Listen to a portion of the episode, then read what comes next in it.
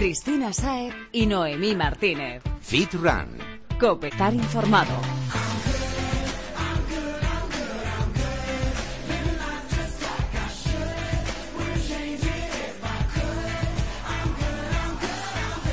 Tú estás good? Empieza a calentar tu cuerpo porque ya está aquí una semana más tu programa de fitness y running. Yo soy Cristina Saez. Y yo Noemi Martínez. Bienvenido una semana más a Fit Run Cope, el podcast que te ayudará a ponerte en forma. Y que te motivará al máximo para seguir con tu vida fit. Puedes encontrarnos en Instagram, Twitter y también en Facebook. ¿Te animas? ¡Empezamos!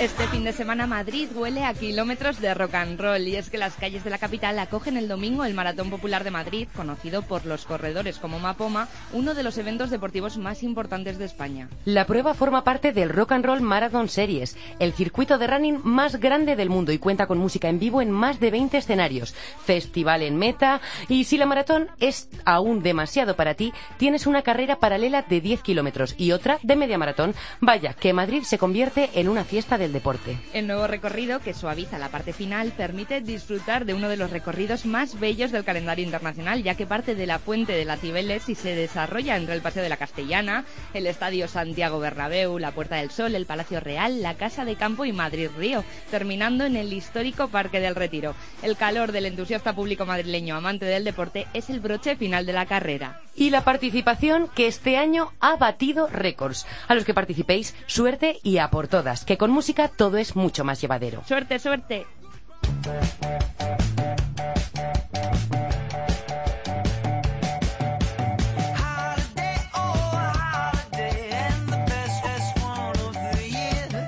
Hay veces que con solo escuchar la palabra atletismo muchos se cansan. Sin embargo, para quienes forman parte mundo, el atletismo es una forma de vida. Una de estas personas es Isabel Macías, atleta española y especialista en medio fondo. Buenas tardes, Isabel. Hola, muy buenas tardes. Hablábamos de los kilómetros que van a recorrer miles de personas este domingo en Madrid y sabemos que vas a estar allí para correr la carrera de 10 kilómetros. Y has empezado un concurso en Facebook para que adivinen la marca que vas a hacer. Pues me voy a tirar a la piscina y digo que llegas a meta en 32 minutos y medio y esto queda grabado en las ondas. ¡Hala! Hola, pues ojalá. Me parece a mí que eres muy optimista, teniendo en cuenta que el perfil de la carrera es complicadillo al principio, son 4 kilómetros de subida y el pasado año era el primer corrí y si no recuerdo mal dice 36-0 o 0-2 o algo así. O sea que me parece a mí has dado tiempo casi más de hombre, ¿eh? Yo creo que este año bajas los minutos. ¿Qué supone para ti correr esta distancia ahora?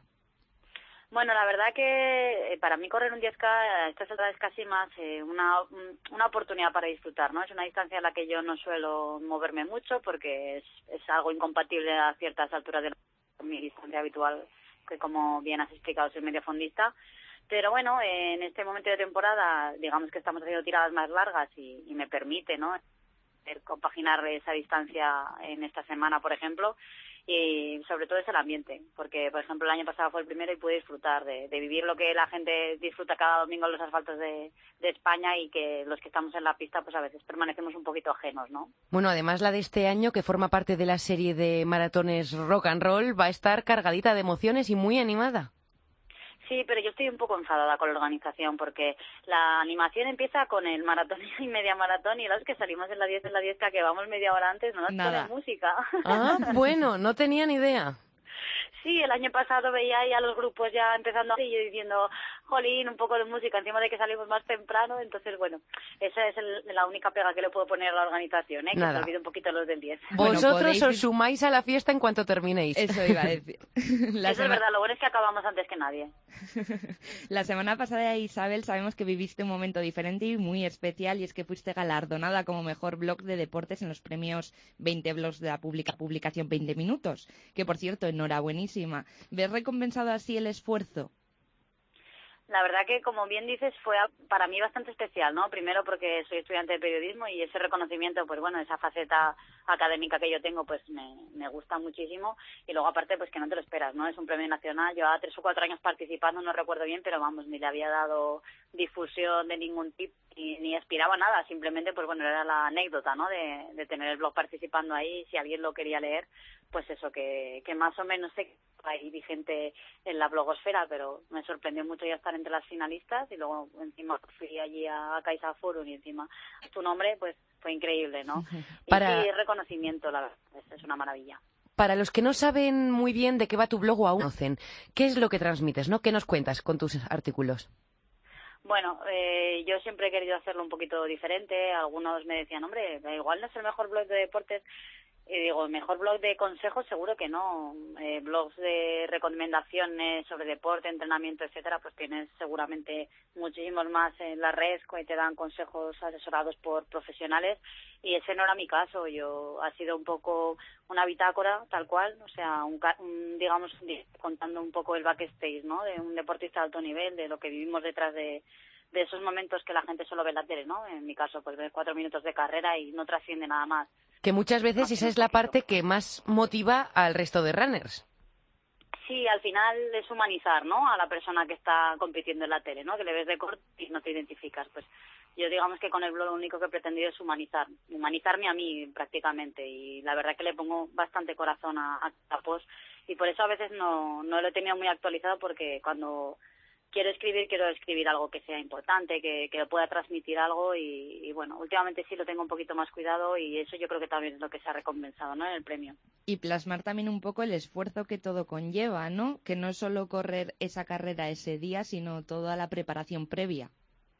Claro, al final eh, la competición es lo más fácil, es el día de, llega el momento, pero hasta esa competición eh, hay un trabajo detrás, son muchos años, eh, de mucho esfuerzo, sufrimiento, de a veces relegar ciertos aspectos de tu vida para, para darle más importancia a esto, ¿no? Que, que es el momento ahora el deportivo de hacerlo.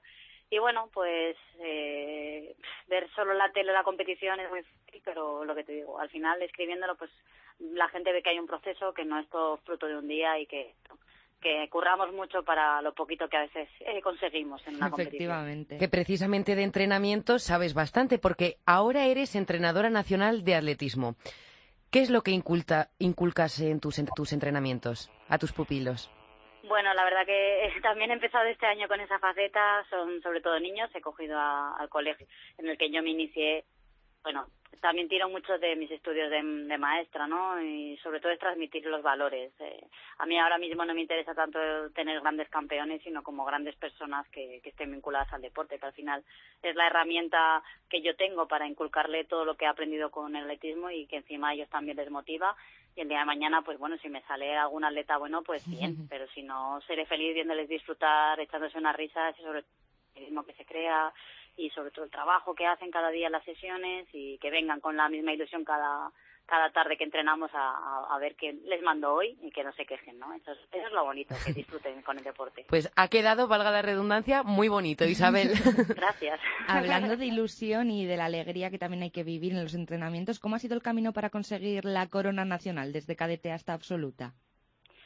Bueno, ha habido de todo. Ha sido, además lo explicaba precisamente poco en el blog, ¿no? Es un vaivén, ¿no? De emociones. Hay veces que las cosas salen fácil y vienen los títulos, sobre todo cuando eres pequeño y no, no piensas mucho y digamos que tienes unas aptitudes o cualidades para lograrlo, pues no te das cuenta, ¿no? De, de lo que es ese privilegio y luego, pues según se va poniendo la cosa sería, cuesta más trabajo ganar un título. De hecho, absolutos tengo solo cuatro y de ellos al libre me parece que solo es uno, entonces cuesta, cuesta y a veces ha habido mucho sufrimiento y mucho dolor y mucha pena detrás de, un fracaso deportivo, pero también te digo que cuando han llegado los títulos y, medallas como por ejemplo la de es recompensa, sí. Se te olvida de un plumazo a veces todo lo malo pasado y dices, bueno, mereció la pena por lo menos. Eso es lo bueno de este deporte. Bueno, antes de despedirnos, Isabel, ¿cuál es el próximo reto que tienes en mente? Bueno, primero ese 10K, que para mí ya es un reto muy grande afrontar esa distancia de 10 Esos 32 minutos que dice Noemí. Madre mía, yo creo que ha sido demasiado optimista. Hazlo ¿eh, por mí. pero bueno, ojalá, ojalá pudiese, sería un marcón. Primero eso del domingo paso a paso, disfrutar de esa carrera y sobre, sobre todo este verano el gran objetivo de casi todo el atletismo español va a ser realizar esa mínima para, para el Mundial que se celebra en, Pekín a finales de agosto y que seguramente supondría también la mínima para, para Río 2016, ¿no? Entonces, bueno, hay que intentar hacer marca personal este año y, y, que de alguna manera suponga, digamos, ese doblete, ¿no? De asistencia al Mundial y luego aparte, pues casi asegurarte un pie en Río, que es el sueño de todo deportista. Esperamos poder verte ahí. ojalá. Isabel Macías, atleta española, gracias por estar con nosotras y muchísima suerte en lo que te viene por delante. Gracias a vosotras.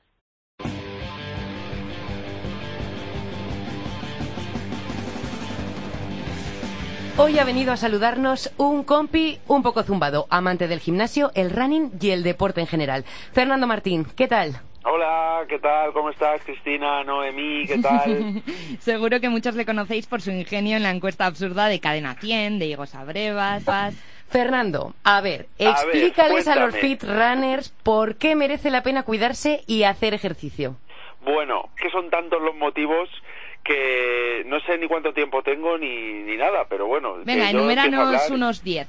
Y si me tenéis que callar, me calláis. Primero, eh, merece la pena porque eres más feliz porque después de darte una buena carrera o hacer deporte, porque bueno, de esto se trata al fin y al cabo de hacer un poco de, deporte, sea correr, ir al gimnasio, nadar, lo que sea, eh, esa sensación de volverte a casa cansado, yo no sé qué tiene, pero tiene algo que te engancha y que te hace eh, meterte a la cama con una sonrisa, estar más feliz, de mejor humor. Además es que eh, llegas cansado pero con energía.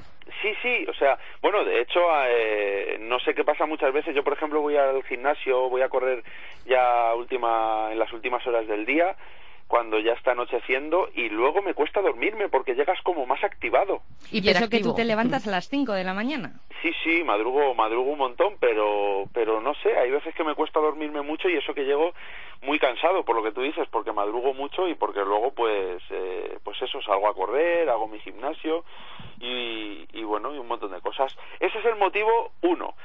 Otro motivo, porque estás, estar en forma es lo mejor que hay eso de sentirte bien contigo mismo, sentirte sano, ver que te puedes dar una carrera de media hora y no acabar asfixiado, tirado por el suelo, pues eso es la verdad es que muy satisfactorio. No sé, yo ver que, eres capaz. ¿Cómo? Ver que eres capaz sí, ver que eres capaz de, de, pues eso, de ir superándote un poquito cada día, eh, de empezar a lo mejor corriendo 20 minutos y a los dos meses ver que aguantas media hora, 40 minutos, pues es muy, muy satisfactorio, la verdad. Y más cuando se van cumpliendo años, que bueno, somos muy jóvenes todavía, pero poquito a poquito vamos llegando a los 30 ya. Se nota, en verdad, ya las, de recuperarse de unas copas no es lo mismo que antes. Sí, no, no es lo mismo, ni de las copas, ni de cuando toca trabajar, ni, ni de nada. Ya se necesita más descanso, pero bueno. ¿Y qué más motivos crees que hay? Bueno, pues a ver, eh, haciendo deporte también a lo mejor esto hay a gente que le parece una tontería, pero a mí es lo que me ha pasado. Eh, se conoce mucha gente. Muchísima. Se hacen, sí, se hacen muchos amigos saliendo a correr, yendo al gimnasio y luego pues efectivamente no es una cosa solo tuya lo de salir a correr, sino que empiezas a quedar con con más gente, te picas un poquito, que es un pique sano, y eso hace que tú también te, te superes e intentes mejorar. Entonces es eh, sano, eh, te hace más feliz y encima eh, conoce el mundo y gente, pero si es que lo tiene todo. Lo tiene todo, todo el mundo hace ejercicio. Oye, Fernando, porque es que quien te conozca dirá, bueno, ¿y qué hace el de la encuesta absurda contándonos del fitness, del gimnasio, del ejercicio? ¿A ti cómo te ha ayudado el gimnasio? Pues mira, eh, bueno, a mí me ha, cambiado la vida realmente, porque mira, yo hace dos años así estaba bueno, yo siempre he hecho deporte hasta que empecé a trabajar más en serio, que dejé de tener tanto tiempo. Encima he tenido horarios laborales un poquito complicados, he trabajado de noche, ahora madrugo mucho. Entonces, cuando tuve que dejar de hacer deporte, como que me puse un poquito más gordito, ¿no? Y bueno, pues ya sabes, el, el autoestima baja un poquito, eh, al, fin y al, final no haces otra cosa que trabajar y venir a casa, venir a casa, ir a trabajar, todo esto. Hasta que llegó el momento de que dije, basta, decidí cambiar un poquito de, de hábitos, me apunté al gimnasio, empecé a salir a correr, a controlar la dieta, que es muy importante eh, y bueno, me ha cambiado la vida totalmente. Fíjate que habré perdido en estos dos años unos 37 kilos más o menos. Se dice se dice, eso es. Sí, eh, la verdad es que es bastante impresionante y te aseguro que es que, mm, bueno, la mayor parte de la gente que me ve ahora de nuevas no me conoce. y hay veces que incluso yo no me reconozco, me siento muchísimo más feliz, con muchísima más energía, me siento mucho más a gusto conmigo mismo, he aprendido a comer de manera mm, responsable, sin ansiedad. que eso es lo importante al fin y al cabo, no hacer una dieta estricta, sino aprender a comer bien. Sí, es que es muy importante y aparte cuando la gente a lo mejor le, hablas de dietas y estas cosas, enseguida piensa que va a estar toda, toda la vida comiendo ensaladas o, o verduras. Y si no, realmente no tiene nada que ver. Al cuerpo hay que darle de todo, pero en su justa medida. Yo como de todo, como carne, como pescado, verduras, me como mis hamburguesas, como mi pasta, mi arroz. Lo que pasa que todo, pues en su justa, en su justa medida. Es que no tiene mayor misterio. Y, y casi pongo la mano en el fuego que el día que no entrenas porque no puedes, porque se te ha alargado las horas de curro, por lo que sea, que te sientes hasta mal. Sí, sí, sí, sí, sí. Totalmente, es verdad. Bueno, no, no es que me sienta mal, porque bueno, tampoco es que hay amigos que sí que me lo dicen, que a lo mejor estoy un poco obsesionado ya, pero no, Nada, no. los que eh, nos dicen eso es porque tienen envidia, Es porque que tienen envidia porque no son capaces Mira. de estar ahí yendo, yendo a diario. sí que me gustaría decirlo, en serio, que la gente no haga caso al resto de gente. O sea, quien no quiera hacer muy deporte, genial, que hagan lo que quieran. Pero no escuchéis a todas esas voces que no paran de decirte, jo, vas al gimnasio un montón, pero ¿para qué sales a correr tanto si no te hace falta nada? Tú haz lo que quieras y si te pones un objetivo, es, es tuyo el objetivo y va a ser para ti y tú te vas a sentir bien.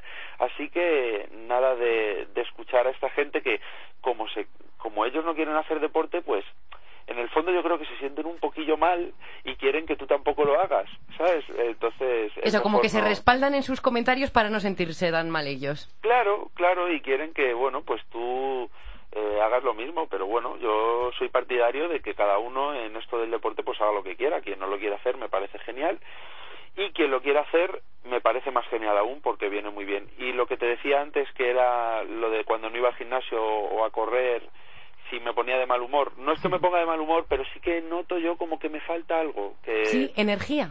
Sí, despeja mucho la mente y, y te ayuda. Yo, por ejemplo, cuando salgo a correr, pues para esto de la encuesta absurda que hago todas las mañanas en Cadena 100... Que pues deberíais ocurren- escuchar. Hombre, por supuesto. Lo que pasa es que lo mismo piensan que estoy un poco para allá, pero... Pues zumbado, así te hemos ideas. presentado. Sí, se me ocurren muchas ideas y muchas tonterías o yo qué sé, cosas que puedo hacer conmigo, con mi vida, con mis amigos. Si es que Pues nada, que todo es positivo, si está clarísimo. Totalmente. Yo, yo recomiendo a la gente que haga deporte, que salga a correr, que bueno, yo creo que es una cosa que se está poniendo muy de moda últimamente en España. Cada vez hay matada a las carreras, cada vez se ve más gente corriendo por las calles, pero que no pare, que es una cosa muy sana y que, y que viene muy bien. Pues chicos, ya habéis escuchado a Fernando. Y para los que no le conocéis, porque con esto de la radio no tenemos la imagen, buscad una foto en Google que se está poniendo muy guapo. Fernando Martín, muchas gracias por compartir con nosotras este rato. Muchas gracias, un beso muy grande para las dos.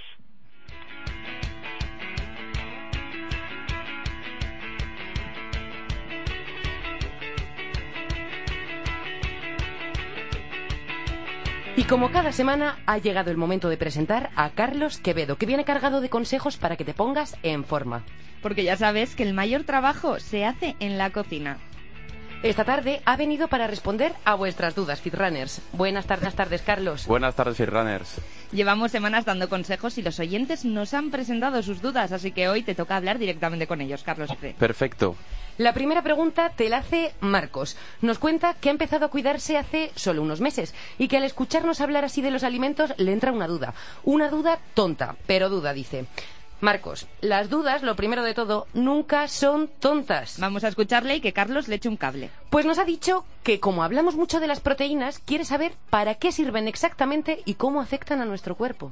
Bueno, antes que nada, eh, y aprovechando a Fernando antes, top completamente todo el tema de, de que la gente no, no se obsesione por dietas, que la gente aprenda a comer y que, y que educar un, un poquito a la gente a comer sin dieta, ¿no? Sin, sin esto. Entonces, eh, bueno, ahora aprovechando a nuestro, a nuestro lo que nos ha comentado, pues, eh, a ver, el tema de la proteína es un tema complicado eh, y a la vez es un tema muy sencillo. ¿Por qué? Eh, la proteína realmente es el macronutriente, yo diría, mm, más importante a nivel muscular. ¿Por qué? Porque todos nuestros músculos están hechos de, de proteína. Y si nos vamos un poquito más a fondo y nos metemos un poquito más a fondo, hay dos de, dos de ellas, que es la actina y la miosina, un poquito tecnicismo, ¿vale? Que ayudan a la contracción muscular. ¿Vale? Entonces, por eso es muy, muy importante a la hora de hacer cualquier tipo de deporte el, eh, el que la gente coma proteína, cómo comer la proteína y, y eso, que se conciencien de que la proteína es súper importante. Entonces, en cristiano podemos decir que la proteína alimenta nuestro músculo y además ayuda a fortalecerlo. Eh, exactamente. Ole. Ole, ole. qué fácil, qué sencillo lo hacéis todo, madre mía. Bueno, y cuéntanos, ¿dónde podemos encontrar esas proteínas? Pues mira, proteínas las podemos encontrar en, muchas fuentes proteicas. Yo recomiendo eh, todas las que vengan de, de, vamos, de carnes, es decir, la carne, carne, por ejemplo, el pollo, el pavo, pescados, los pescados azules importantísimos. Y luego para la gente que, pues, que sois veganos o que, o que no, no coméis carne, pues te podemos encontrar también proteín- proteínas muy, muy completas, como por ejemplo de la soja. O si no, que no son tan completas porque no tienen los aminoácidos eh, determinados, podemos mezclarlas y tenemos proteínas también completas y que podemos llevar una dieta vegana comiendo, vamos, comiendo solo verdura. ¿Los lácteos? Los, láct- los lácteos eh, también lo tienen, sobre todo la leche. Tiene, tiene proteína y tiene proteína muy, muy buena.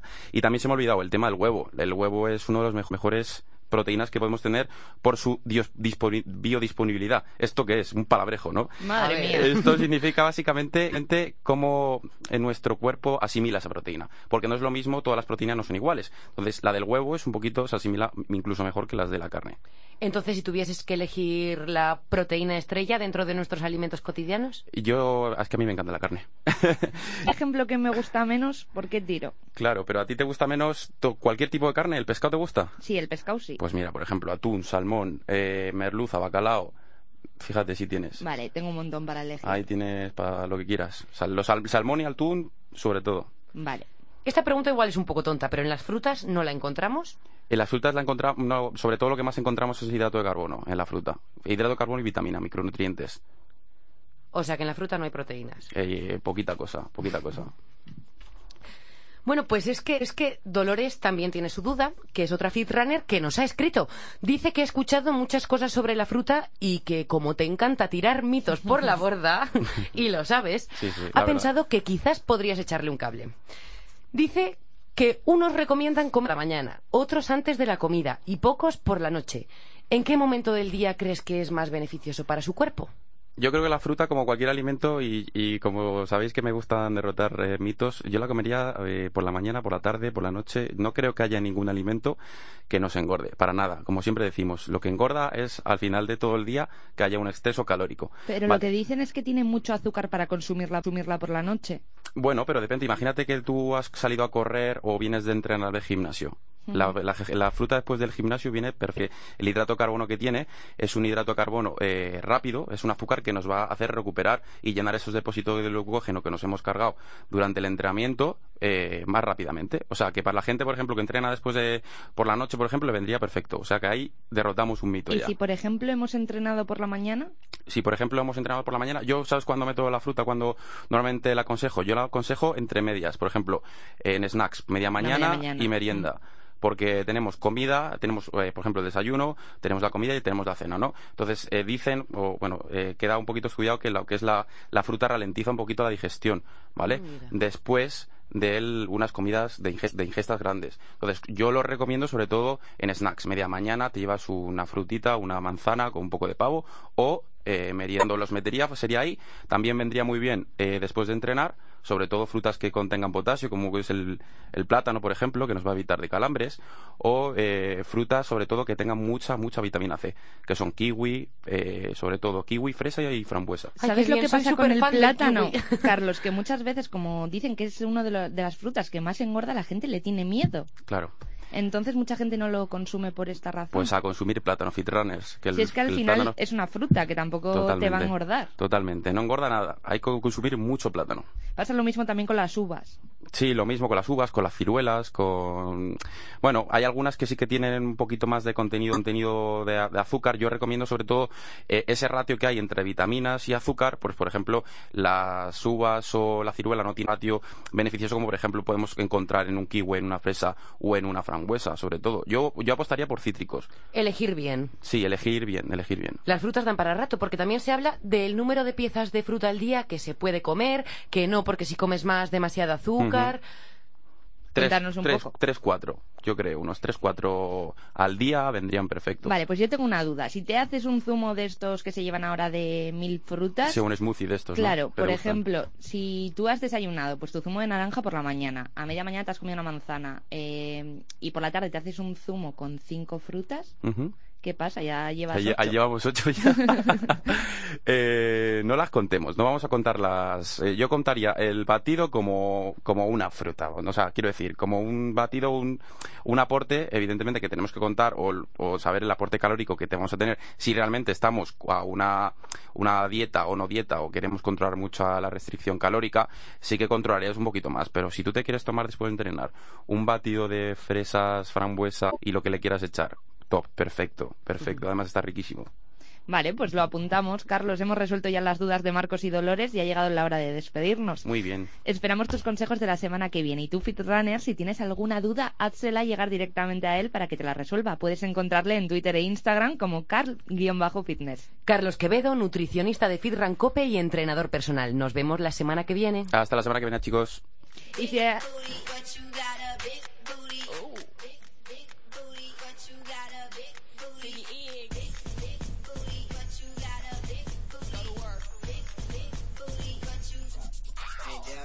¿Eres de los que tiene una vida tan ocupada que no saca ni un momento para ir al gimnasio? O de esos a los que la cartera les impide un gasto extra como es el del gimnasio o simplemente no les gusta entrenar rodeados de gente. Para resolver estos problemillas están nuestros invitados de hoy, Osiris y Juanma de ejerciciosencasa.es. A través de su página web ayudan a gente como tú a ponerse en forma con sus asesor- asesoramientos personalizados y con artículos sobre ejercicios para hacer en casa en casa y consejos nutricionales. Hoy vienen a echarnos un cable a nosotros. Buenas tardes, chicos. Hola, buenas tardes. Contadnos qué ejercicios podemos en nuestra casa y sin ningún tipo de material deportivo para estar un poquito en forma. Pues hay una cantidad innumerable de ejercicios posibles y potenciales que nosotros podemos realizar eh, en casa sin ningún tipo de material. Y además que son súper efectivos a la hora de poder ponernos en forma. Os doy ejemplos. Las flexiones, que dentro de las mismas podemos encontrar un abanico increíble. Puede ser las flexiones diamante, las flexiones cerradas, flexiones con palmada, flexiones con rodilla para aquellas personas que tienen un nivel de rendimiento un poco menor. Como yo, Sí, por que ejemplo. todavía no tengan mucha fuerza en los brazos. Eh, y luego en el tren inferior podemos encontrar ejercicios como la sentadilla, que son perfectos y muchísimas variaciones que podemos realizar de las mismas, sentadillas sí, sí, parecidas, las zancadas y luego ejercicios también un poquillo más para personas que puedan ser principiantes, como la media, la media, la media zancada, la media sentadilla, y luego como, bueno, como ejercicios para hacer de abdominales, también una gran cantidad de ejercicios que Para podemos aburrir. En vuestra web habéis publicado muchos artículos relacionados con el ejercicio en casa, pero con materiales deportivos y máquinas. Y es que cada vez más gente se monta como su espacio de fitness en casa, ¿no? ¿Entrenar con estos instrumentos es más eficaz que hacerlo con nuestro cuerpo solamente? ¿Hay alguna No, no, diferencia? No, es, no es más eficaz si ese es nuestro objetivo realmente. Quiero decir, podemos conseguir eh, perder peso perfectamente sin usar ningún material, pero si obviamente si queremos un volumen muscular, si acabaremos necesitando levantar pesos voluminosos porque nuestro cuerpo tiene un límite, obviamente. Cuando tú te levantas a ti mismo haciendo una flexión, por ejemplo, y pesas 60 kilos, nunca puedes levantar más de 60 kilos. Claro. Entonces tiene su lógica. Lo único que puedes hacer es hacer más repeticiones y más repeticiones. Eso ya un punto que tiene un límite a nivel de crecimiento muscular. Pero ya digo, si ese es tu objetivo, si no es tu objetivo, cualquier Claro. ejercicio es- es bueno para ponerse en forma. Está claro. Yo quiero retomar un poco los ejercicios sin materiales, sin ningún tipo de ayuda. A ver, quiero que me expliquéis un poco alguno de ellos, porque claro, habéis enumerado un montón. Pero a ver, yo llego a mi casa esta tarde. ¿Qué puedo hacer? Pues una gran cantidad de ejercicios. Yo creo, Eh, yo creo que Eso la no me senta- vale. no, no, a mí vamos, vamos a... No, no te preocupes. Yo Eh, creo que la sentadilla es el rey de los ejercicios, ¿no? Sí, además es un ejercicio bastante sencillo de, de realizar porque es una evolución de un movimiento normal, que es de sentarse. Básicamente, eh, lo que tenemos que hacer, previamente habiendo calentado, que eso es fundamental, que siempre debemos calentar, ¿vale? Eh, es, nos colocamos erguidos, con la espalda recta, abrimos un poco las piernas, con las, las puntas de los dedos apuntando hacia afuera, y lo que debemos intentar hacer es, con, echando el culo hacia atrás, bajando eh, hasta que consigamos, bajando las piernas hasta que consigamos eh, romper el paralelo de 90 grados entre la cadera y la rodilla, ¿vale? Así explicado puede resultar un poco complicado, pero realmente es un ejercicio bastante sencillo. Puede que si no tenemos mucha flexibilidad al principio, puede ser un ejercicio que cueste un poco más, pero con Que la no práctica, Bueno, pero poco a poco. efectivamente, y con las flexiones parecido. De abdominales hemos dicho que hay un porrón para aburrir. A ver, ¿cuál sería, bajo vuestro juicio, el más útil? A mí el que más me gusta es uno que no se suele practicar mucho y que es isométrico. Isométrico quiere decir que no se, no se ejerce ningún movimiento durante el ejercicio, sino que es estático. Y es la plancha. Ajá. Seguro que más de Que uno que lo ha probado ya se echa a llorar en cuanto lo cuando escucha. se lo ves hacer a otra persona, pero te pones Eso y la es. verdad es que tira. Alguno que lo esté escuchando ahora seguro que está recordando la última sesión llorando, porque cuando intentas, consiste en ponerse en una posición de flexión, similar a la flexión, con las manos apoyadas en el suelo Y quedarte quieto. y las puntas de los pies y mantener la espalda completamente recta, haciendo fuerza con el cinturón abdominal. Sin moverse en ningún momento. Si un principiante consigue aguantar más de 10 segundos, seguro que se echa a llorar. Y es Yo- un trabajo muy duro y muy bueno para las. Yo sí que reconozco que cuando se lo veía hacer a la gente, pues yo decía, ¿pero qué hacen? Pero si no están, no están Sí, haciendo nada, no se están moviendo. Y dije, ah, pues lo voy a hacer yo también, porque si lo hace todo el mundo, pues eso, no sé si llega a los 10 segundos. es cuestión de probarlo. Si tuvieseis que elegir uno solo, ¿con qué ejercicio os quedáis y por qué? En general, Sí, con, con como- instrumentos y sin instrumentos. Pues como hemos comentado anteriormente, yo me quedaría con dos. Bueno, si, me tengo, si tengo que elegir, eh, sentadilla con barra con mancuernas. Eh, está demostrado que la sentadilla es el ejercicio que más te ayuda a ponerte en forma a nivel general. Ya no solo porque trabajas una cantidad innumerable de músculos, y no solo del tren inferior, porque también trabajas los abdominales, también trabajas los lumbares, trabajas incluso los hombros con las sentadillas. Eh, sino también porque estimula la liberación de hormonas anabólicas de forma natural, como la hormona de crecimiento, La testosterona. la testosterona, efectivamente. Entonces es un ejercicio súper recomendado y que, por desgracia, no se suele realizar porque las piernas no llaman tanto la atención como otro tipo de músculos. Este tema lo tratamos la semana pasada y decíamos de las sentadillas, que es el odiado por los hombres y obsesivo para las mujeres, Totalmente. porque seréis vosotros los que no hacéis sentadillas. es verdad, es verdad, tienes razón. Lo sabemos ver desde nuestra perspectiva y no lo enfocamos bien.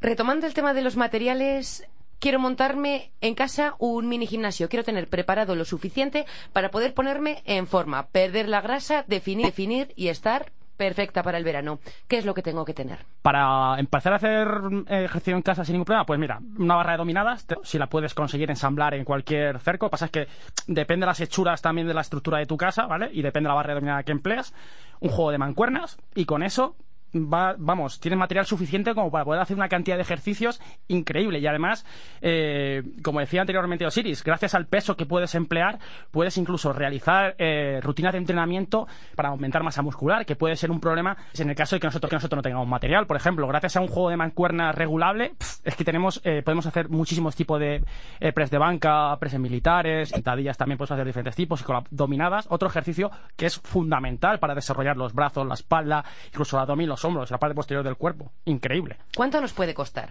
Una barra de Una dominadas. barra de dominadas y unas mancuernas ajustables, no más de 60 euros. Ah, en Las total. dos cosas, seguramente. Y para un principiante le pueden dar tres o cuatro meses de entrenamiento. y sobradamente. Sobradamente. ¿Y qué pensáis, por ejemplo, de la gente que en vez de ir a un sitio y comprar este tipo de cosas, pues, por ejemplo, tira de los cartones de leche, de cosas que tenga por casa por no gastarse dinero? Pues, a ver, eh, si no tenemos ningún tipo de recurso material más que cartones de leche, pues puede estar bien, pero realmente... eh, Merece re- la pena gastarse esos euros. Efectivamente, con diferencia. Sí, Por- porque te puedes arriesgar a sufrir una lesión que no te permita entrenar en el futuro y acabar realmente con lo que quieres hacer. Por y a además quedarte que sin se amortiza desayuno. porque a fin de cuentas son dos mensualidades de gimnasio, Claro, eh. incluso una. Con diferencia, con diferencia, porque aparte es que tenemos que pensar que los objetos que nosotros estamos levantando como un cartón de leche eh, no están adaptados para que nosotros los podamos agarrar adecuadamente, porque fíjate cómo es una mancuerna que realmente eh, está pensada para que para que pueda podamos. Nosotros agarrarla y no un cartón de leche que es muchísimo más grande. Exacto, y como decimos siempre que no me cansaré nunca de repetirlo, lo más importante, la técnica, hacer las cosas bien. Efectivamente. Efectivamente. Osiris y Juanma de ejerciciosencasa.es. Muchas gracias por estar esta semana con nosotros. Muchas gracias a ti, Cristina. Cristina Saez y Noemí Martínez. Fit Run. Cope, estar informado. Esta semana hemos recibido un mensaje de una fitrunner, Sara, pidiéndonos algún consejillo para las mujeres embarazadas que quieren seguir haciendo deporte en estos meses tan especiales de su vida. Y como no, lo hemos consultado y hemos encontrado a dos chicas muy especiales para ayudarle a ella y a todas las mamis y futuras mamis que nos escuchen. Ellas son Nerea Anturia García, portavoz e instructora de Mamafit, y Marta Díez Manzano, mami atleta y entrenadora de atletismo. Ellas nos cuentan todos los detalles en el siguiente reportaje que ha recogido nuestro compañero Javier Vamos a ello. Estoy embarazada. Si es tu caso, no temas, no vas a tener que dejar de hacer ejercicio. Es más, es recomendable que te mantengas en forma.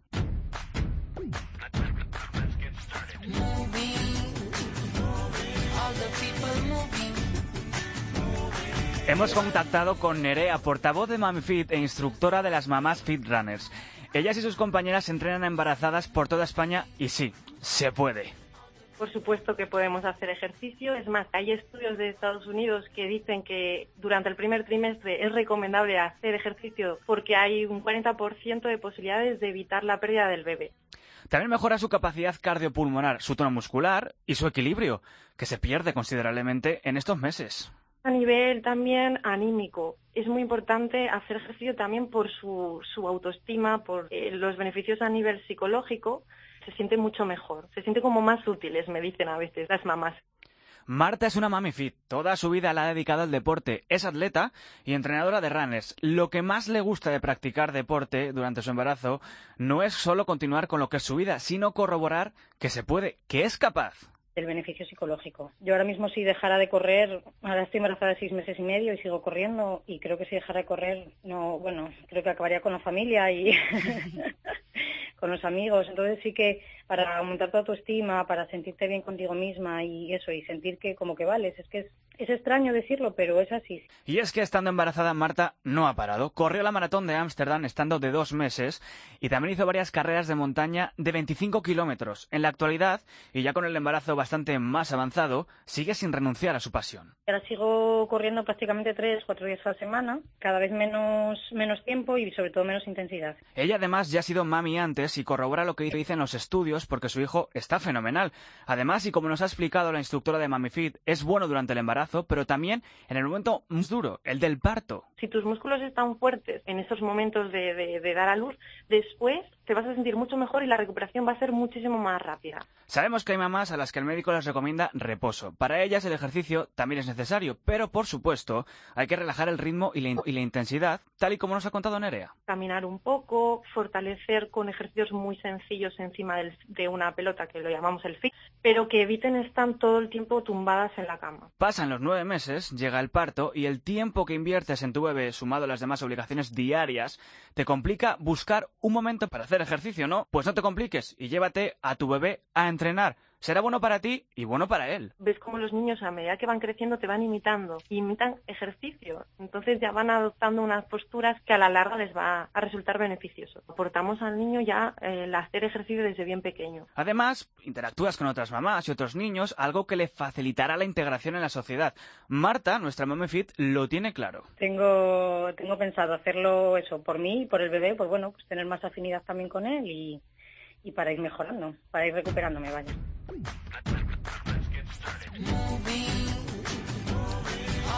En resumen, no te eches las manos a la cabeza. Tener un bebé cambia muchas cosas, pero no te va a impedir que sigas con tu afición preferida.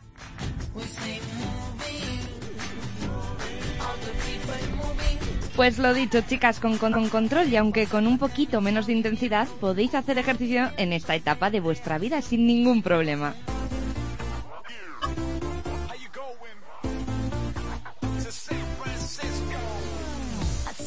Va llegando el final de este octavo programa y con él el reto de Paco Ming. Un ejercicio para que lo hagas cuando tengas tiempo y, y, lo hagas bien. Que como siempre repetimos, la técnica, la técnica, la técnica es lo más importante. ¿Y tu frase preferida? ¿En qué va a consistir, Ana Cris? Atenta.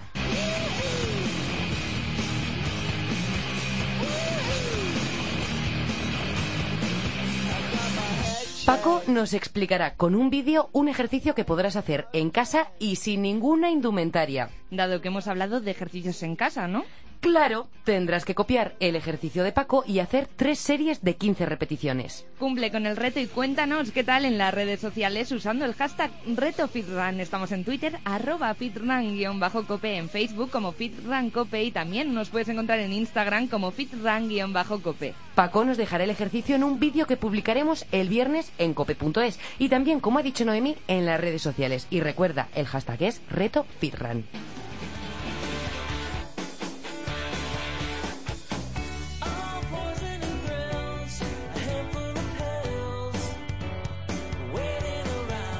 Nos despedimos con esta canción para que te animes el día y para que entrenes con la energía a tope. Es de One You Want de The Get Up Kid.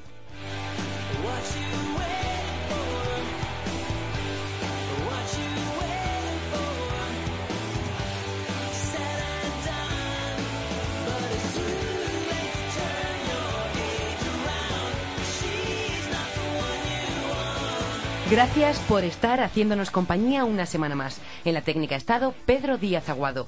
Disfrutad del entrenamiento y hasta la semana que viene.